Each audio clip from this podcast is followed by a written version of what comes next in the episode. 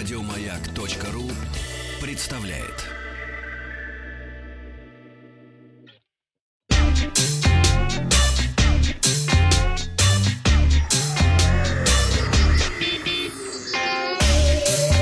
Страна транзистория.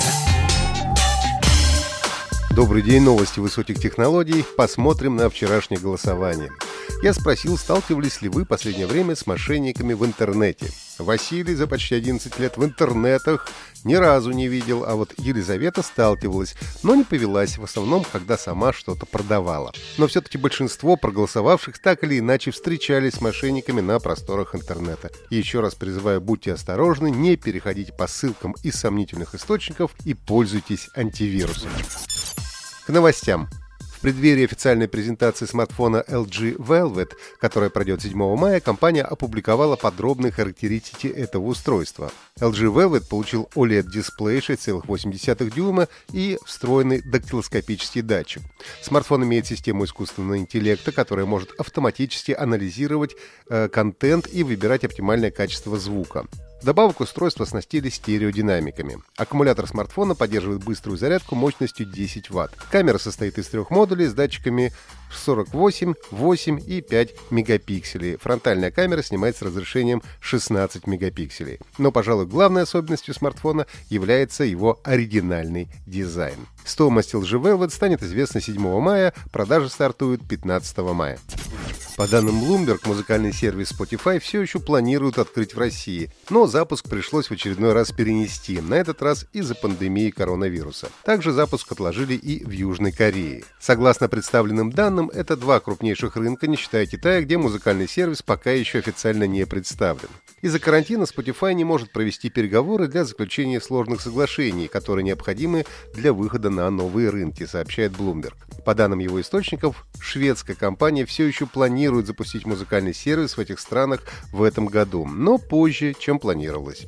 При этом уточняется, что в России сервис запустят раньше, чем в Южной Корее. О том, что Spotify хочет создать российское представительство, стало известно еще в 2014 году. Однако с тех пор запуск постоянно откладывался. Ранее сообщалось, что стриминговый сервис должен запуститься в России в середине 2020 года. Также стало известно, что Spotify в России будет стоить 169 рублей в месяц, а для студентов будет предусмотрен специальный тариф стоимостью всего 75 рублей в месяц. Сегодня ВКонтакте спрошу, платите ли вы за музыку в интернете или качаете бесплатно.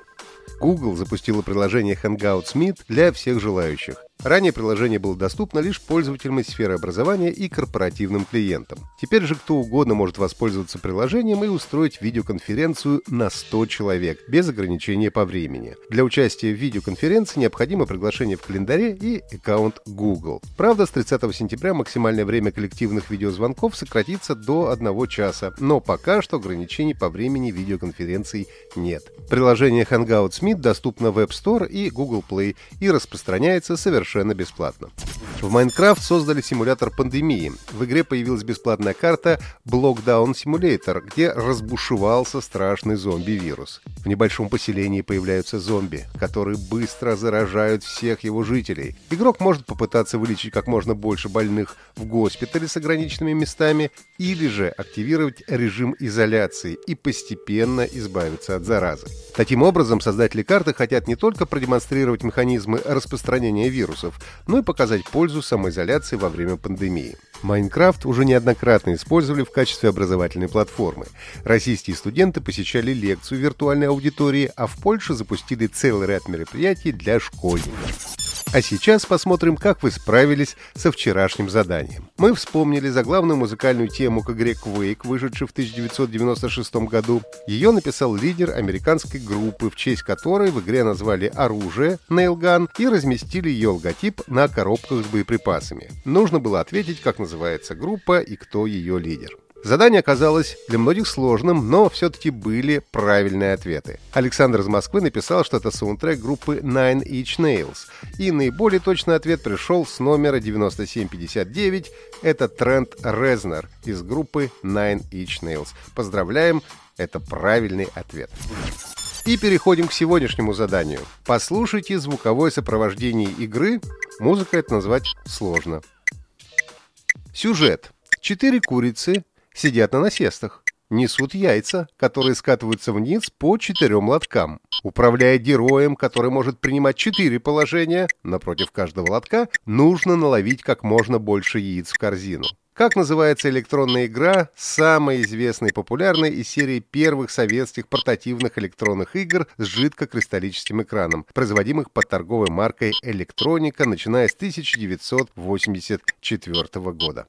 Результаты узнаем после праздников. Ну а на сегодня у меня все. Подписывайтесь на подкаст Транзистории на сайте Маяка и оставляйте свои комментарии в Apple Podcast. Еще больше подкастов на радиомаяк.ру